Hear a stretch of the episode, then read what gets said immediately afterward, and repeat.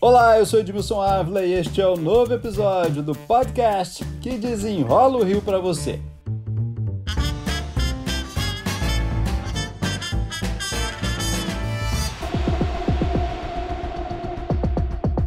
Vereador do Rio de Janeiro e influencer. Milhões de seguidores nas redes. Remuneração em dólar com vídeos. Sucesso na internet e muitas explicações para dar. Gabriel Monteiro tem denúncia de estupro, manipulação de vídeo, violação ao Estatuto da Criança e Adolescente. Foi o que revelou uma reportagem do jornalista Pedro Figueiredo no Fantástico da TV Globo. E ele é meu convidado para desenrolar o assunto e contar os bastidores dessa reportagem especial. Pedro Figueiredo, muito obrigado pela participação. Vamos começar falando aí, lógico, do iníciozinho, é, esse é um vereador, influencer, é muito conhecido nas redes, isso todo mundo sabia, mas como é que começou essa investigação? Oi Edmilson, prazer falar contigo, obrigado aí pelo convite. Olha, essa investigação surgiu porque aquele gabinete ali do Gabriel Monteiro era um barril de pólvora prestes a estourar. Sempre, muito tempo, ali na, na, na Câmara de Vereadores, a gente ouvia muitas reclamações de quem trabalhava lá, que em geral eram muitas pessoas que entravam como fãs do Gabriel, mas que acabavam ali se desencantando, fosse por uma jornada de trabalho exaustiva, fosse por um temperamento dele muito difícil. E em determinado momento, os produtores do Fantástico, Mohamed Saig e a Marcela Módio, tiveram acesso a informações sobre um material, um material bruto das gravações dele, sua filmagem sem ser editada ali pro, pro vídeo da internet. E a partir disso a gente começou então a investigar mais esse vereador e a descobrir que também havia uma série de pessoas que diziam ter sido é, abusadas sexualmente, moralmente e até mesmo estuprada, uma pessoa alega ter sido por ele. Então, assim, um, é, um, é um vereador que começa, né, uma trajetória que a gente já viu até é, em outros lugares do Brasil, que assim são vereadores que começam como antipolíticos, né, apolíticos, são contra totalmente a política, e quando entram dizem que querem mudar completamente o sistema, fazer tudo diferente, mas que muitas vezes acabam repetindo certas práticas é, que vão justamente na mesma direção daquelas práticas que eles mesmos criticam. Então, vídeo e informações de gabinete ali tinha o ponto de partida. Isso, foram um ponto de partida que aí a gente começou a descobrir uma série de irregularidades cometidas pelo vereador, desde o uso dos funcionários do próprio gabinete para gravar os vídeos dele. Então, na verdade, ali aquele gabinete da Câmara de Vereadores praticamente não funcionava. Segundo os funcionários, ali dentro só ficavam os servidores mais ligados à área de direito, né, mais ligados ali à, à parte de advogados. O restante do gabinete todo trabalhava na casa do próprio vereador e como se fosse numa produtora de vídeos. Então ele utilizava todo, todas as pessoas que ele poderia contratar com dinheiro público para produzir vídeos para que ele ganhasse dinheiro das plataformas das redes sociais. Essa é uma irregularidade. Outra, um uso de uma escolta com fuzis, uma coisa que também sempre chama muita atenção, um armamento pesado e que não é o armamento normalmente utilizado para escoltas de parlamentares. Ele também usa carros sem placa. Ele mesmo reconhece, né, na entrevista que nós fizemos, que ele utiliza os carros sem placa porque, segundo ele, ele tem é, medo de ser atacado, das ameaças que ele recebe, ameaças que a própria Câmara reconhece que existem, mas que não justificam uma escolta diferente daquela escolta que outros parlamentares que também recebem ameaça têm direito. Bom, aí entraram também as crianças nessa história que deixa é, esse assunto cada vez mais grave, né? É, e que os vídeos mostram claramente a manipulação. Os vídeos eles são muito claros em mostrar que ele sugere praticamente todas as frases e as perguntas que a criança naquele momento fala. O grande problema ali né, é que, de acordo com o Estatuto da Criança e do Adolescente, é, crianças não podem ser ridicularizadas, humilhadas, constrangidas ou passarem por nenhum tipo de papel que mostre fragilidade delas. Então ele jamais poderia ter postado aquele vídeo como postou, ou seja, sem borrar a imagem da criança, ele revela quem é a criança no vídeo dele. Isso é um primeiro erro, né? Inclusive desrespeita as regras até da plataforma onde esse vídeo foi publicado e teve a maior parte de acessos.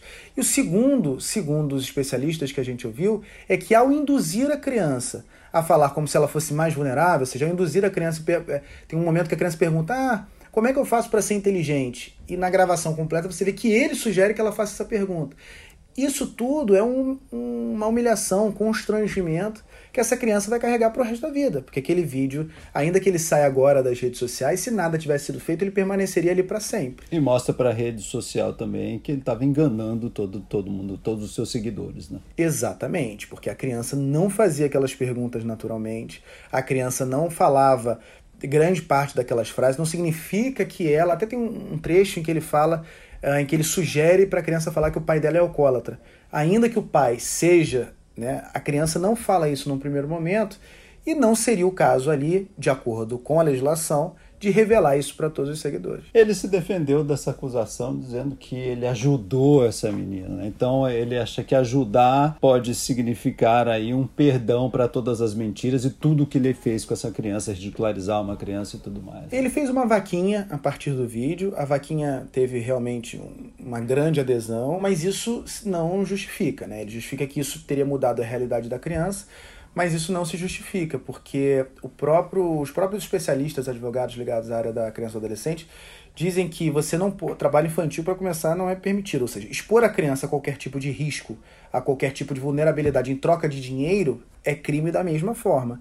Ainda que esse dinheiro tenha chegado lá e tenha é, é, mudado de alguma forma a realidade daquela criança, não poderia ter havido esta contrapartida para aquela, aquele constrangimento. Não à toa, o Ministério Público do Rio já abriu um inquérito para investigar justamente essas irregularidades. E não é o primeiro contra o vereador Gabriel Monteiro. Ele já responde a um outro inquérito, porque em fiscalizações que ele fazia, ele entrava em abrigos de menores na parte da noite, desrespeitando o descanso noturno e também expondo mais uma vez crianças e adolescentes. Então ele já é investigado por essa promotoria e agora vai ser investigado mais uma vez. Agora, ele é um vereador que tem também uma denúncia de estupro. Fala um pouquinho mais desse caso. Essa denúncia de estupro veio de uma mulher que não trabalhou com ele, que não foi funcionária dele, e ela, com muito medo de represália, ela deixou muito claro que ela começou o sexo com ele consensualmente. Né? Ela esteve com ele consensualmente, a relação não começou de maneira abusiva.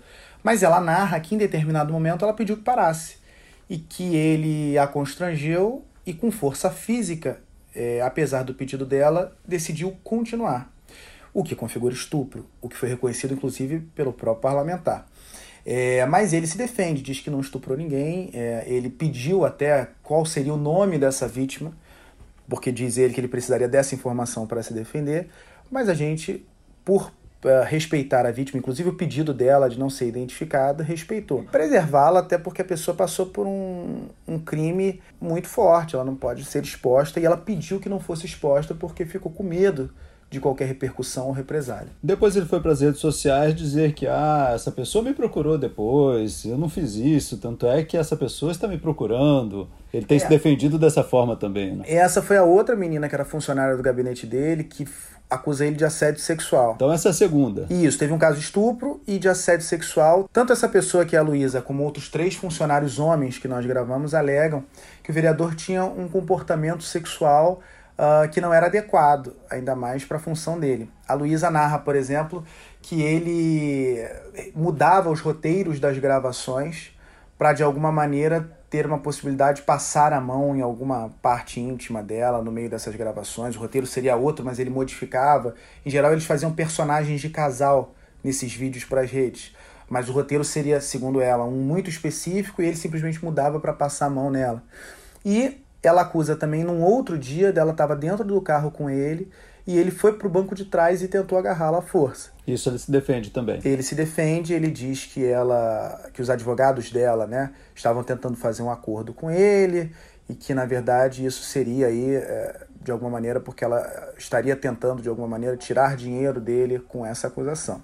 O fato é que ela já fez é, um registro de ocorrência na polícia e ele deve ser chamado nos próximos dias para depois. Bom, contamos tudo o que aconteceu na reportagem para chegar num fato que é muito relevante. Ele é um vereador do Rio de Janeiro, eleito pelo povo, enfim, e que agora também vai passar por conselho de ética, enfim, como está isso? Edmilson, o conselho de ética se dividiu na terça-feira, né, sobre de que maneira é, iria adotar essa conduta. De um lado, ali o vereador Chico Alencar do PSOL, a vereadora Teresa Berger, do Cidadania, que defenderam que em 48 horas imediatamente o Conselho abrisse uma representação, ou seja, que de fato abrisse um processo contra Gabriel Monteiro pelos crimes uh, dos quais ele é acusado. Outros cinco vereadores optaram por uma posição um pouco mais conservadora.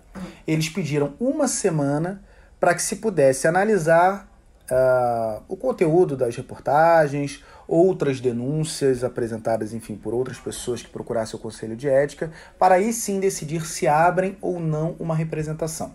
O fato é que, uh, pelo que eu apurei, o Conselho tende a abrir aí a representação. Tem dois vereadores ali que, uh, na reunião do Conselho, foram contrários. Né? O presidente do conselho, Alexandre Esquerdo, do Democratas, que pelo que eu apurei ficou numa situação ali meio não sabia se abria ou se não abria, ele é coautor de projetos com o Gabriel Monteiro. Historicamente, a gente sabe que vereadores não gostam de punir colegas. Né? Exatamente. E o vereador Rogério Amorim, doutor Rogério Amorim, que também teria se posicionado ali, ele que é agora do PSL, né? tanto o esquerdo quanto ele agora do União Brasil, os dois, né?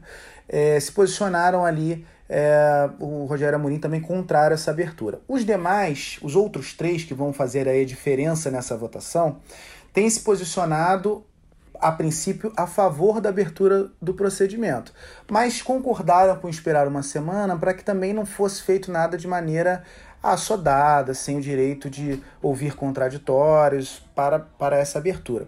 O fato é que a Câmara tem muito medo do Gabriel Monteiro.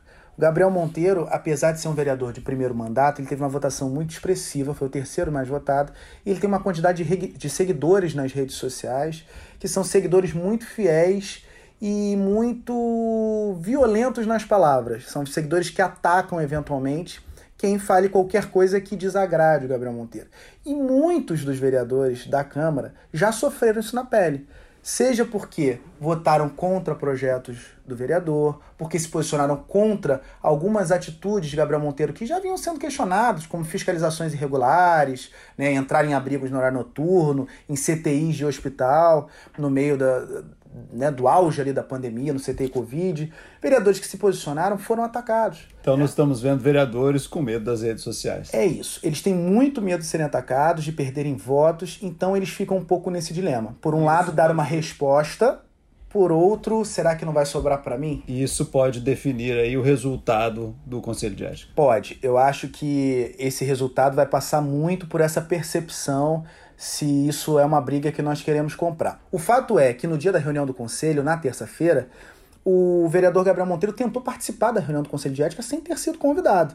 E isso constrangeu muito os vereadores. Os vereadores, nesse momento, perceberam assim: olha, se não for dado um limite, daqui a pouco não haverá limite, né? Porque ele já está entrando aqui na reunião do conselho sem pedir licença, ele não faz parte do conselho, não foi convidado para essa reunião. Então você vê aí uma possibilidade de uma surpresinha, talvez. É, eu acho, Edmilson, que assim, os vereadores estão num dilema. Por um lado, se eles abrem o processo contra o Gabriel Monteiro, eles podem ser atacados por esses seguidores.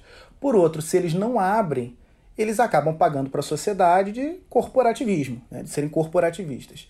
Então agora eu acho que essa decisão que deveria ser técnica, eu acho que ela vai ser muito mais na linha do qual briga que eu quero comprar. Vou comprar uma briga contra os seguidores desse cara ou vou comprar uma briga com o meu eleitor que pode me achar corporativista. Acho que a decisão vai por esse caminho. Cenas dos próximos capítulos. Pedro Figueiredo, jornalista da TV Globo, muito obrigado pelas explicações aqui. Obrigado você, Edmilson. Este podcast foi editado e finalizado por Gabriel Mosch. E eu, Edmilson Ávila, toda semana desenrola um assunto aqui para você. Até o próximo!